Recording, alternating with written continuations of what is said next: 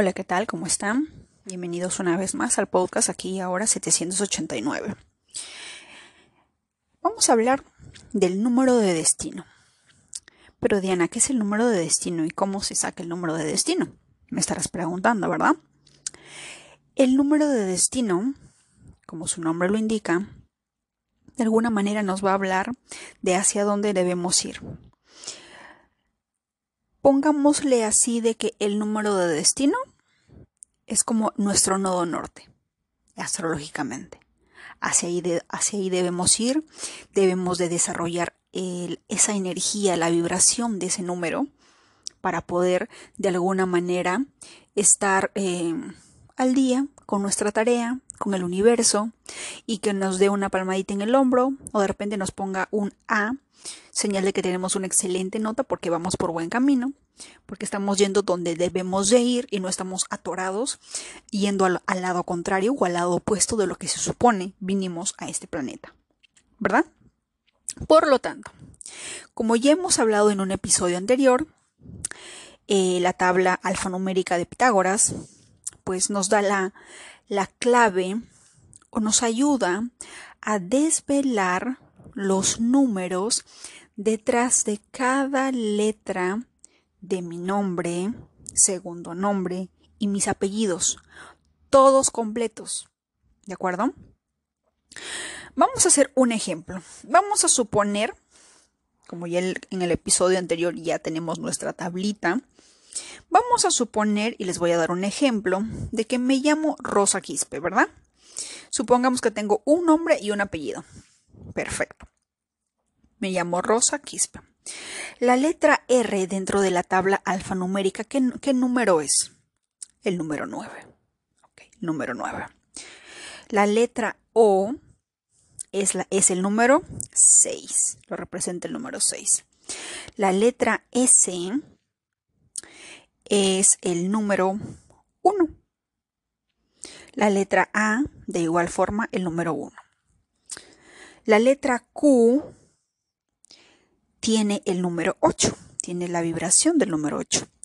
La letra U tiene la energía del número 3.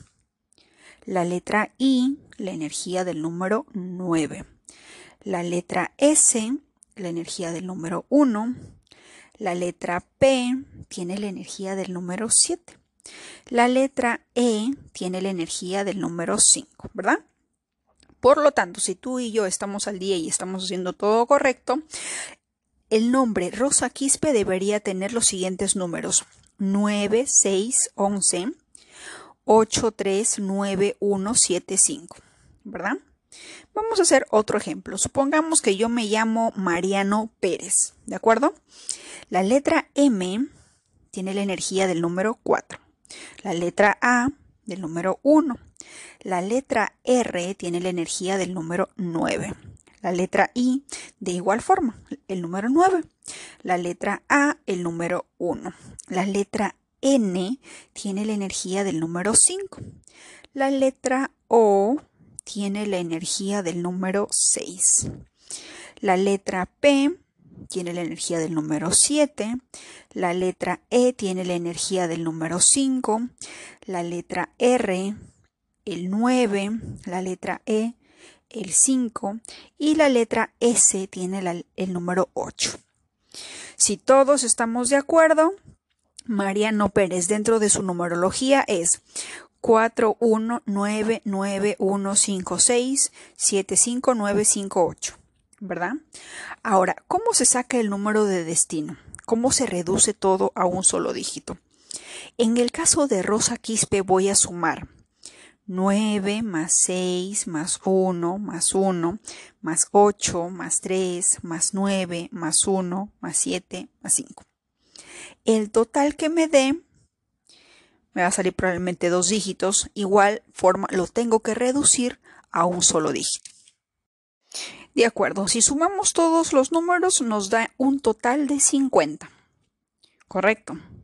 Si lo divido 5 más 0, ¿qué me da? 5. En este caso, Rosa Quispe, si solamente tuviera un nombre y un apellido, su número de destino sería el número 5. ¿De acuerdo?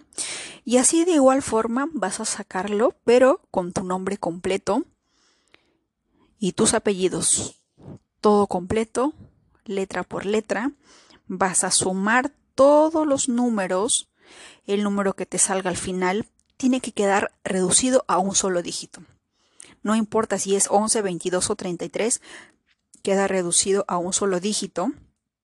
Y en el caso, si no me equivoco, van a haber ocasiones en las que si es 11 o 22, para otros, eh, para otros objetivos de la numerología, hay ocasiones en las que no se, no se, no se, de alguna manera, no se reduce a un solo dígito, sino que se entiende o, se respeta esa vibración del 11, el 22 y el 33. ¿Por qué? porque estos números, de alguna manera el 11, 22 y el 33, son números maestros. Por ejemplo, en el caso de que en tu fecha de nacimiento, porque por la fecha de nacimiento también hay una numerología que si no me equivoco es tiene un número que nos representa, pero esa es la energía que nosotros emanamos de acuerdo a nuestra fecha de nacimiento. ¿De acuerdo? Y supongamos que tu fecha de nacimiento es, no sé, 5 de agosto del 2020, perdón, del, del 1950. Supongamos que eso me da un total de 11, 22 o 33, supongamos. En ese caso no lo voy a reducir a un solo dígito porque es un número maestro. Y el detalle de los números maestros sacados de la fecha de nacimiento, de alguna manera no se reducen porque tienen un mensaje en, especial. De acuerdo a, a lo que nos dicen en Internet, las personas que tienen un número maestro son como guías espirituales, que de alguna manera han decidido venir a esta tierra porque tienen algo que enseñar o porque a lo largo de su vida van a enseñar muchas cosas. Con su presencia, con, con las miles de situaciones que van a enfrentar, van a enseñar o van a ayudar a otros. ¿De acuerdo? Y si es que es un número maestro, dicen en las redes sociales, en Internet, en Google, en la, numerología, que en ese caso los números maestros no vuelven a la Tierra. Es la última vez que los vamos a ver en este planeta. Por ejemplo, la vez pasada yo estaba escuchando, ustedes saben que yo soy fanática de Gary Vaynerchuk, que es un emprendedor de Nueva York. Y él pues tiene una novia eh, que se llama Mona, Mona Band. Es de origen iraní y estaba hablando en su canal de Instagram y decía que, por ejemplo, que ella tenía un número de un solo dígito, pero Gary tenía un número maestro.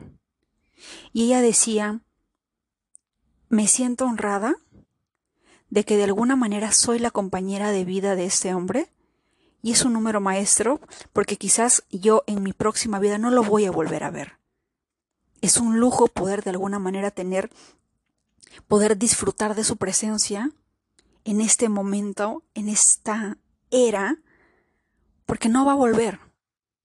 Y ella decía, estoy haciendo todo lo posible para aprender, para descubrir a qué vine, cuál es mi propósito, para que de repente, de alguna manera, pueda irme con él.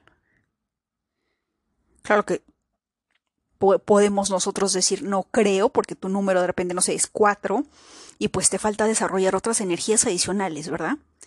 Pero si uno sabe cuál es su número y sabe cuál es qué es lo que tiene que desarrollar, qué es lo que tiene que cambiar, qué es lo que tiene que enfrentarse, en qué Pokémon se tiene que convertir, por así decirlo, hablando de Pokémones, o a qué nivel de Super Saiyajin tienes que eh, desarrollarte para que puedas de alguna manera elevarte, que el universo pueda ver en su magnífica en su magnífica visión.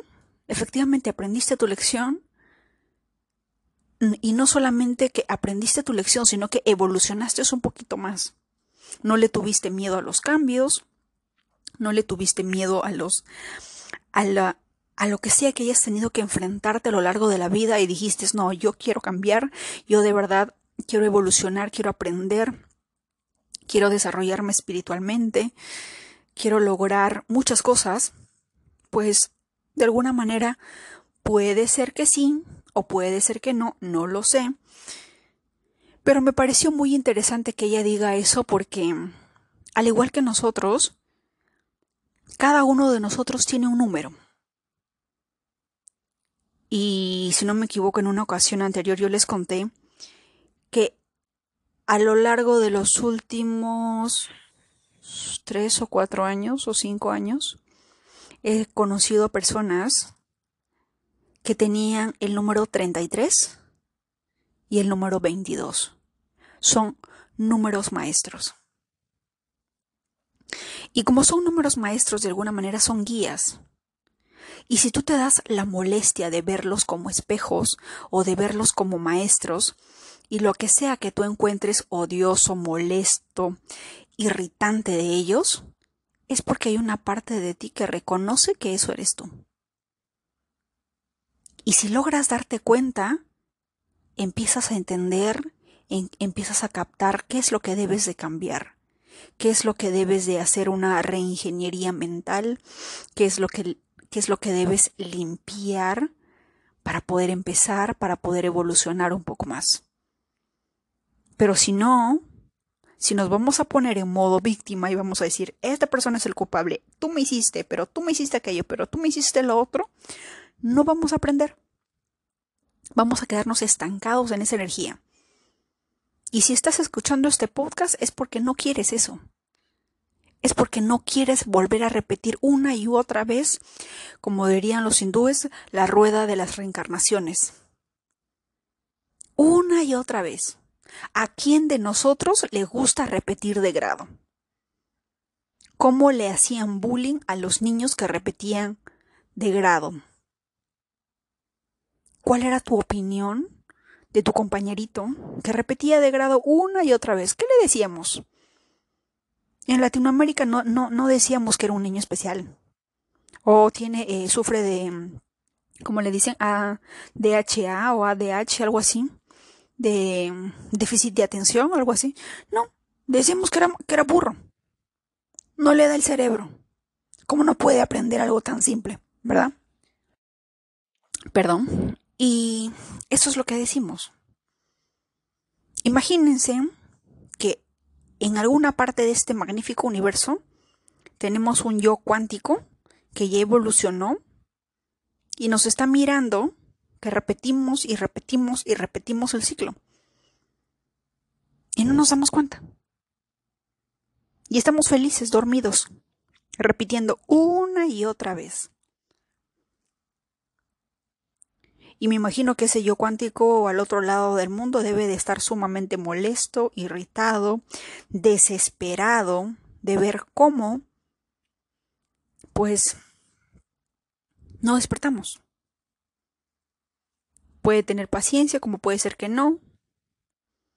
Conociéndome como me conozco, probablemente yo que no tengo paciencia, mi otro yo cuántico debe de estar sumamente molesto de ver que repito una y otra cosa, ¿no? Y que por eso sigo estancada aquí. no. Había eh, otro TikTok, me pareció muy gracioso. Porque hay personas que a veces, eh, saliendo del tema de la numerología, deciden hacer los registros akáshicos que nos habla de las energías, de acuerdos, tratados karmáticos que hayamos llevado en vidas anteriores y qué sé yo. y había una persona que, decía, ¿no? Em, me hice los registros akáshicos y descubrí, ella cuenta, creo que era de Chile, ella decía que había descubierto que había sido una enfermera y que estaba eh, dentro, de lo, dentro del holocausto nazi, ayudando a salvar niños del holocausto. Ella lo dice obviamente en ese tema, lo dice con seriedad, ¿no? Y dice, hice algo importante. Pero si en mi siguiente vida decido hacer mi registro akashico, ella decía, voy a descubrir y voy a sufrir eh, decepción, Porque resulta que en esta vida me dediqué a hacer TikToks. Era TikToker. y como se imaginarán, pues cada uno de nosotros tiene algo, tiene algo que hace en esta vida. Así que también es una forma de, pensar y de analizar qué de importante estoy haciendo. ¿Hacia dónde debo de ir? en mi otra vida, si es que puedo hacer un registro akáshico o a través de la astrología o a través de la, de la numerología, puedo lograr en qué, me en qué me estanqué en mi vida pasada para poder evolucionar, pues de alguna manera va a ser incómodo y de repente jalado de los pelos, ¿por qué no avancé? ¿Por qué? ¿Por qué no decidí eh, apostarlo todo, cambiar, desarrollar, no importa, me va a doler, sí, me va a doler, pero pero el precio que voy a ganar de, ese, de, esa, de esa lección, de esa enseñanza, va a ser grande.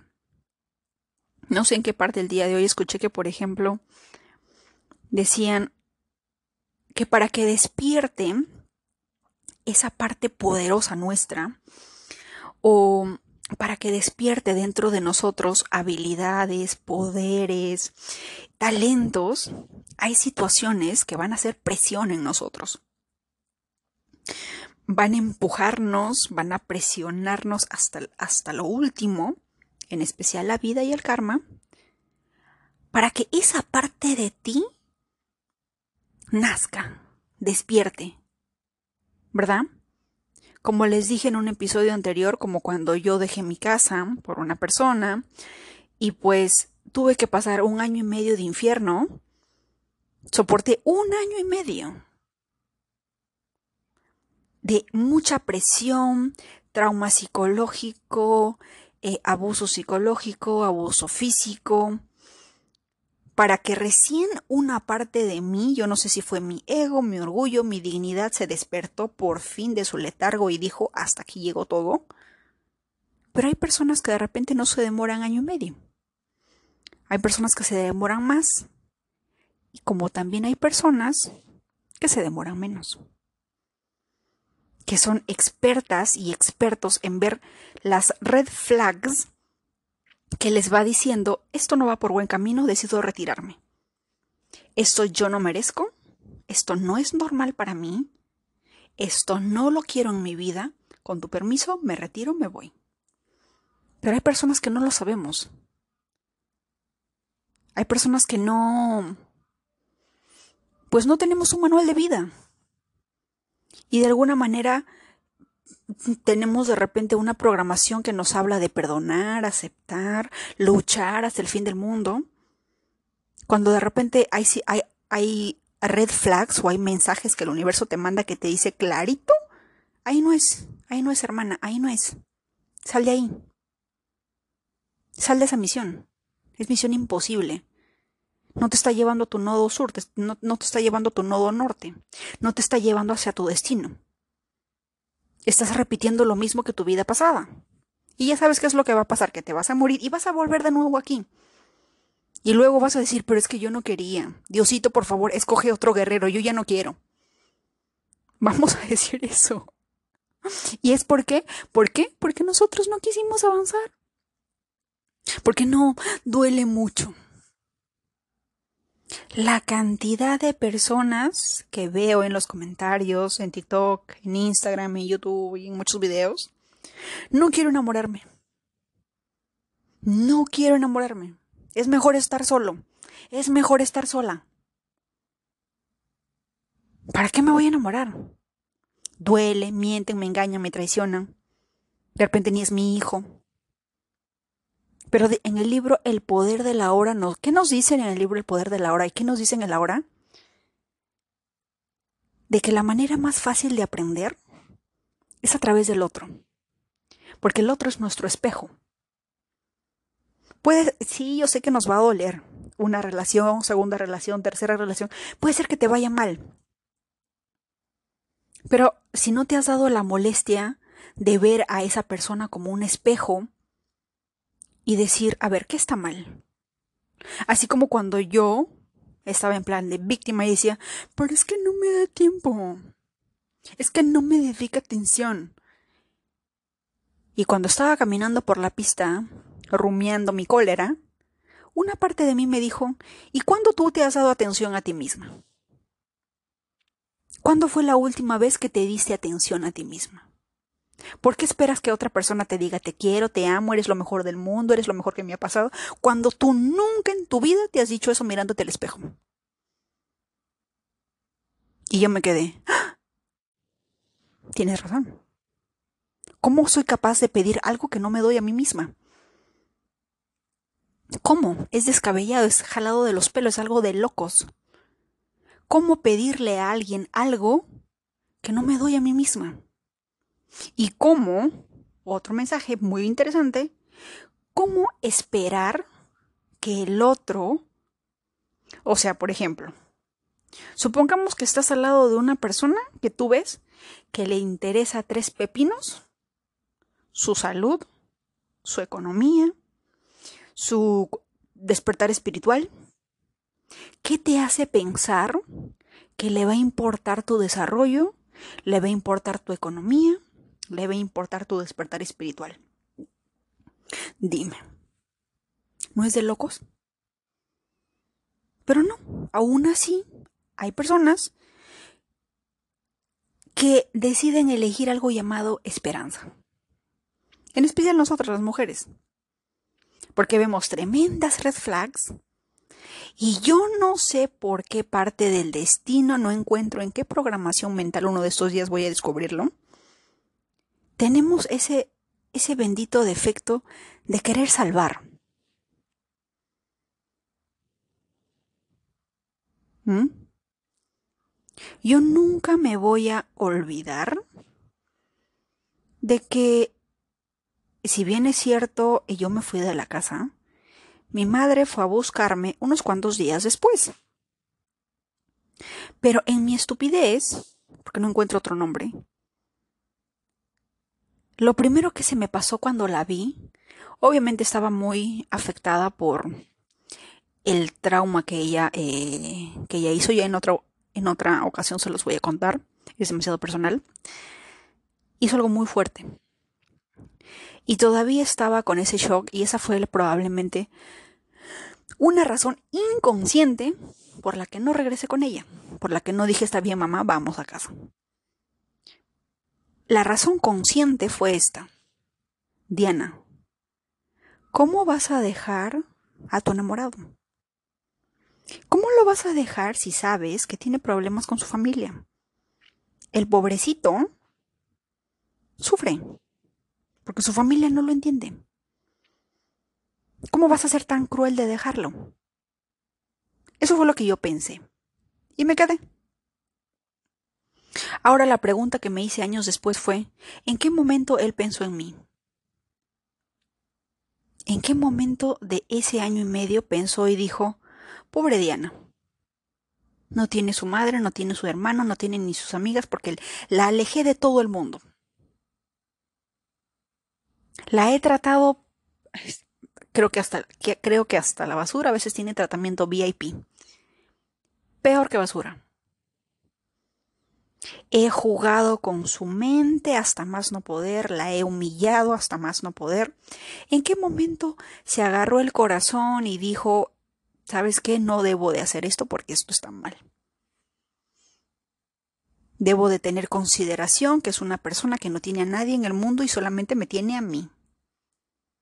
Ah, no, pero yo sí lo dije. No.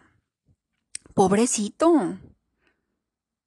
Y yo, creo que si alguien me está escuchando y en algún momento pensó eso, porque somos excelentes pensando que podemos salvar, eso es una tremenda red flag para que te retires, hermana. Porque no puedes salvar a alguien que no quiere ser salvado. Y punto número uno y más importante. ¿Cómo vas a salvar a alguien si ni tú misma te puedes salvar? ¿Cómo? ¿Cómo? No tiene, no tiene, no tiene lógica. Y lo mismo me pasó años después, cuando cierta persona me se hizo la víctima, como siempre. En algunos casos, no lo voy a culpar porque me imagino que también debe ser un maestro de algo que todavía no encuentro, pero algo debo de aprender o algo debí de aprender. Y también dije en ese momento, ay, pobrecito, yo lo voy a salvar. Yo lo voy a ayudar. Yo voy a hacer que recupere las ganas de vivir.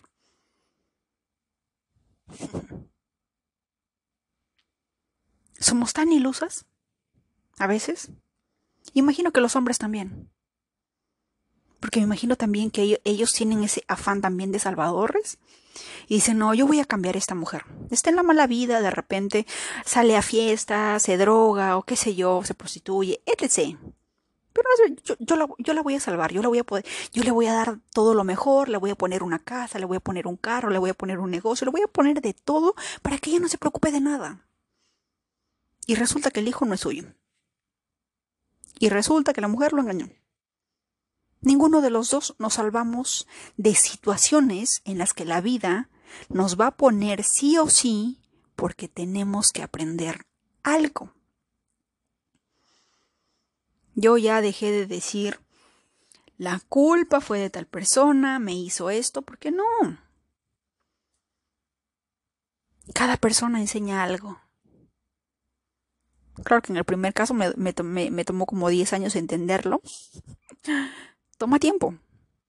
Dejar el papel de víctima toma tiempo. Porque todavía una parte de ti que, que se aferra y dice, no, es que la otra persona. La vez pasada, por ejemplo, estaba hablando con un amigo de la India para mi proyecto de importar de India. Y con él hablábamos de cosas muy interesantes.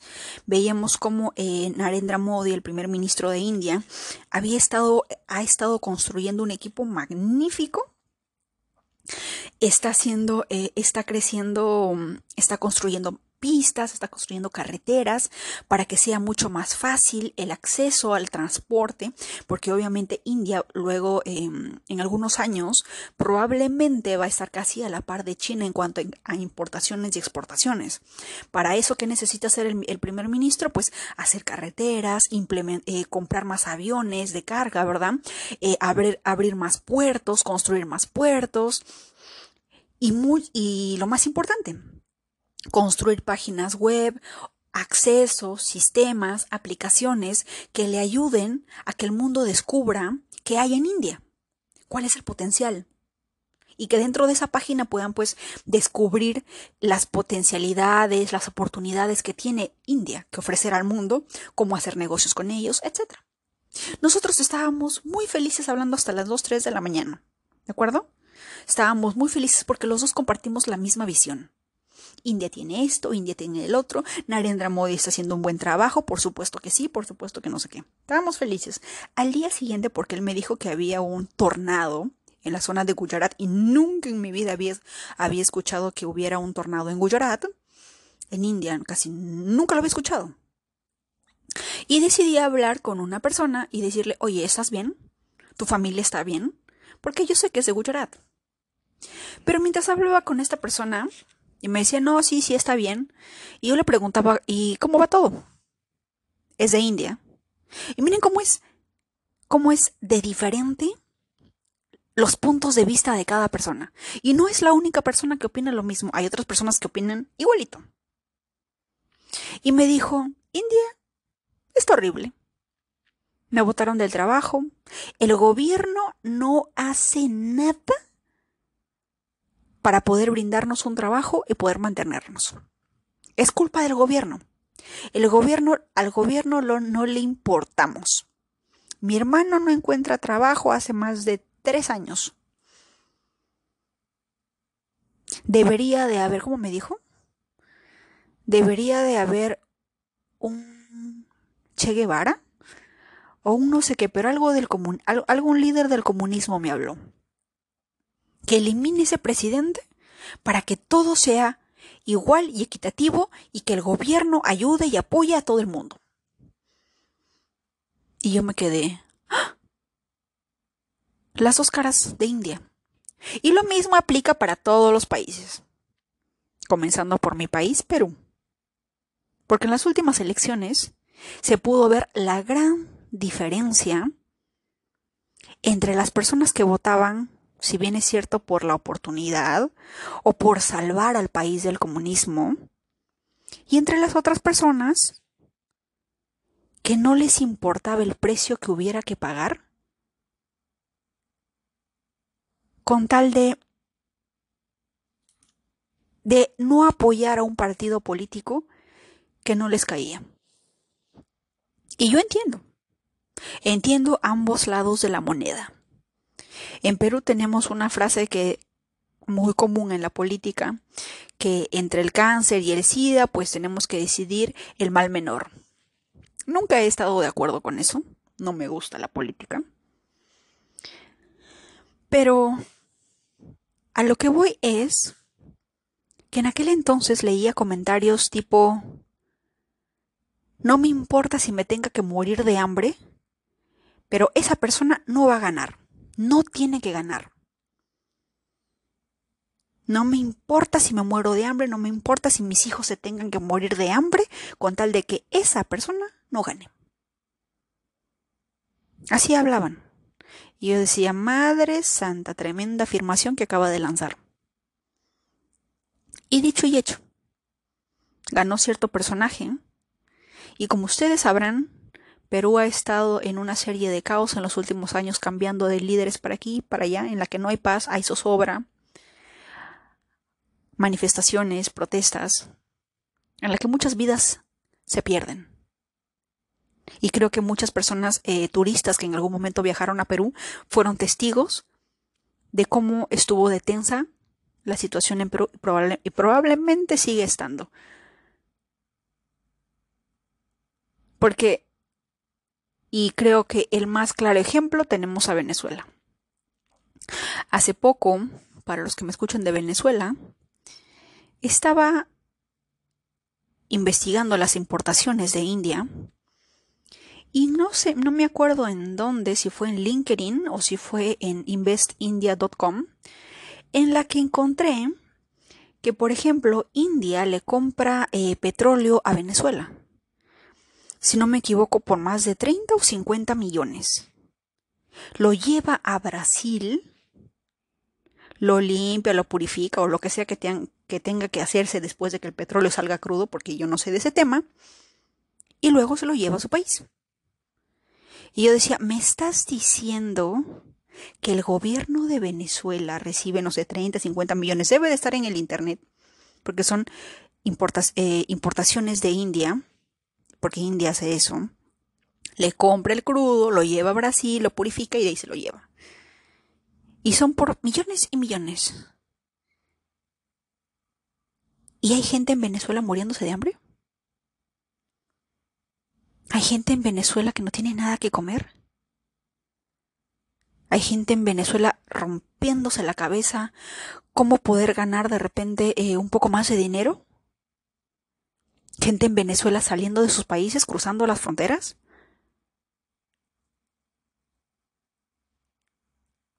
Me parece muy jalado de los pelos. Pero es muy interesante cómo funcionan ciertas cosas. Y la mentalidad que nos lleva a ciertas situaciones que de otra forma no sucederían, ¿verdad? Pero ese tipo de pensamientos hay a lo largo del mundo. Y si, si hay una palabra que lo representa, es la de ser víctima, de darle al otro la total responsabilidad y el completo poder de mi vida. Mientras me decía, el gobierno tiene la culpa de que yo no encuentre trabajo. Probablemente sí. Pero estamos en plena época de, de la era de la información, pasando a la era de la inteligencia artificial. No vas a ser ni el primero ni el único. Porque la inteligencia artificial poco a poco está eliminando trabajos. Y la culpa no va a ser del gobierno, la culpa va a ser tuya porque no te estás adaptando a los cambios que está sucediendo en el mundo. De igual forma, cuando pasó dentro del el COVID, todos tuvimos que ser eh, de una u otra forma, aprender a confiar un poco para poder hacer compras online. Porque si no, no podíamos hacer shopping. Y creo que nadie me va a decir que no, de que la, terapia que a veces algunas personas hacen para no sentirse solos, depresivos, comprar un poquito de felicidad a través del shopping y que se negó porque muchos países estuvieron en lockdown, encerrados, no me acuerdo en español cómo se dice la palabra, estuvimos encerrados y no podíamos salir. Los negocios cerrados, todo cerrado, y negocio que no tuviera la manera de cómo comunicarse con sus clientes de manera online a través de WhatsApp estuvo jodido. Se murió. ¿Correcto? Entonces todo tiene que ver con cambios. Tenemos que adaptarnos a ello. Victimizarnos y quejarnos de que el gobierno, que mi mamá, mi papá, mi ex, mi abuelo, mi abuelo, no es la solución. No lo es. Somos nosotros quienes decidimos hacia dónde queremos ir, qué queremos ser, qué queremos aprender, hacia dónde vamos. Pero quedarnos en esa mentalidad de víctima es otorgarle el poder a alguien más. Y como decía en el libro Piensa y hágase rico, tienes dos opciones, ser víctima o ser millonario. Elige una de las dos, pero las dos no puede ser. Ningún millonario en el mundo es víctima. Ningún millonario. Ningún millonario o billonario sale a dar una conferencia y decir, ay, el gobierno me está robando los, los impuestos, me está quitando mi este, me está quitando lo otro, he perdido. No. No lo hacen ven cómo resolverlo, cómo, cómo lo resuelvo, cómo me adapto, a qué abogado tengo que contratar, a qué especialista tengo que contratar para que me ayude a salir de este problema. No se está quejando del gobierno.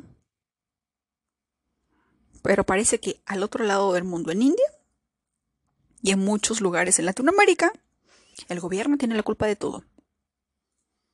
¿Verdad? Y ese pensamiento, desgraciadamente, nos va a llevar a la pobreza. Que si bien es cierto, hay cosas en las que son responsables, pero yo nunca voy a poder entender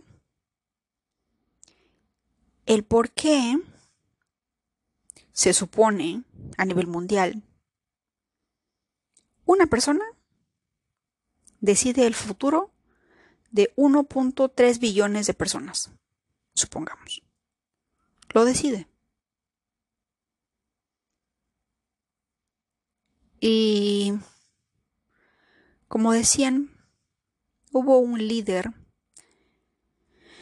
en India al que asesinaron y él decía que la máxima de la religión o de la política de alguna manera era hacerles creer a los demás de que eran, entre comillas, tontos que no sabían qué hacer con su vida y que ellos, como líderes religiosos o políticos, le iban a ayudar, iban a sentir empatía de su desgracia y le iban a apoyar, que él se merecía eso. Pero el precio que teníamos que pagar por eso era grande.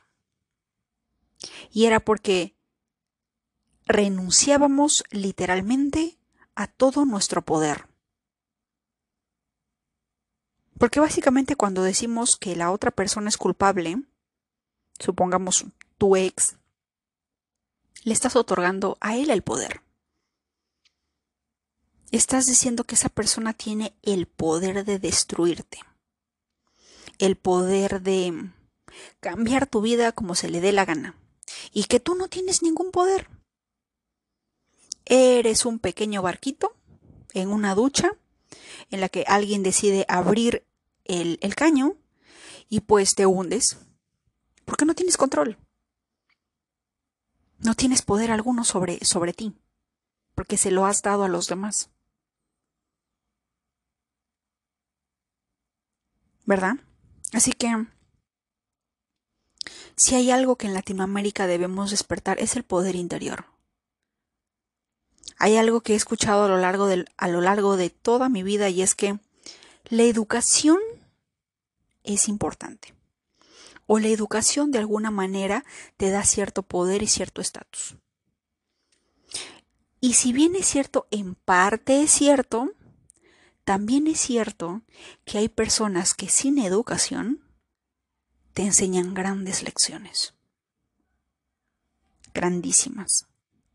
Para los que tienen Netflix, pueden entrar a ver la película Padman. P-A-D es la espacio M-A-N. ¿Ok? Padman.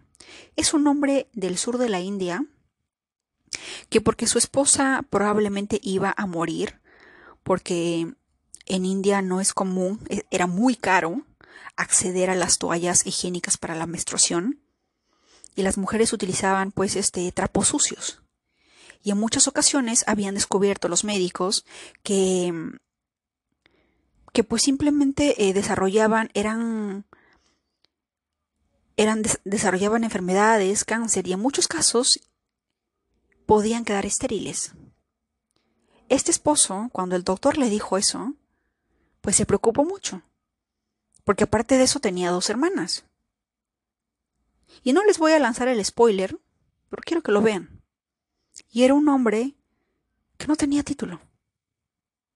Que todo el mundo de su casta, porque en India, en India no es como en Latinoamérica, en la que a veces podemos hacer muchas cosas y probablemente los vecinos se burlen o se rían o simplemente nos miren y chismoseen sobre nosotros, pero en India es una cosa de locos lo que, lo que los demás opinen de ti.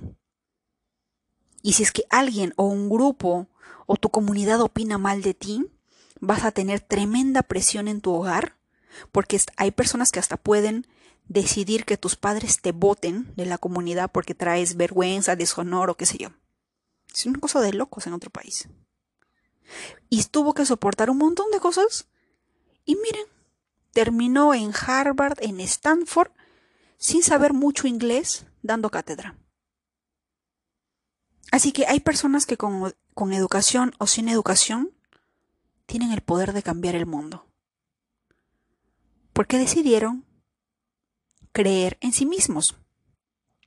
Porque no no cedieron su poder personal, su poder interior a otros. Porque nada le costaba decir, en primer lugar, no es mi problema. Yo no soy el que está menstruando, yo no soy el que está arreglando, qué difícil, yo no sé cómo se hace y qué sé yo, no. Lo hizo. Deben de mirar esa película. Muy interesante, en especial si son emprendedores. Y bueno, como siempre me salí del tema, ahí la termino. El siguiente podcast ya vamos a empezar porque luego de esto ya tenemos que tener a la mano nuestro número de destino, ¿verdad? Y cuando tengamos ese número, vayamos a Google. Número de destino 8. Número de destino 9. ¿Qué significa? Sea un poco curioso, curiosa, aventúrate a ello. Deja que poco a poco los números se manifiesten ante ti y empieces a ver cosas que antes no veías, porque tu sistema de atención reticular, cuando capta un nuevo conocimiento, algo nuevo, es como que tu, tu radar se expande, agrega una nueva palabra, un nuevo número, y vas a empezar a, a ver ahora números o situaciones que antes no habías visto. ¿Verdad? Así que eso es todo por hoy. Les mando un fuerte abrazo. Que la magia, los números y la alegría y una lluvia de bendiciones siempre los acompañe.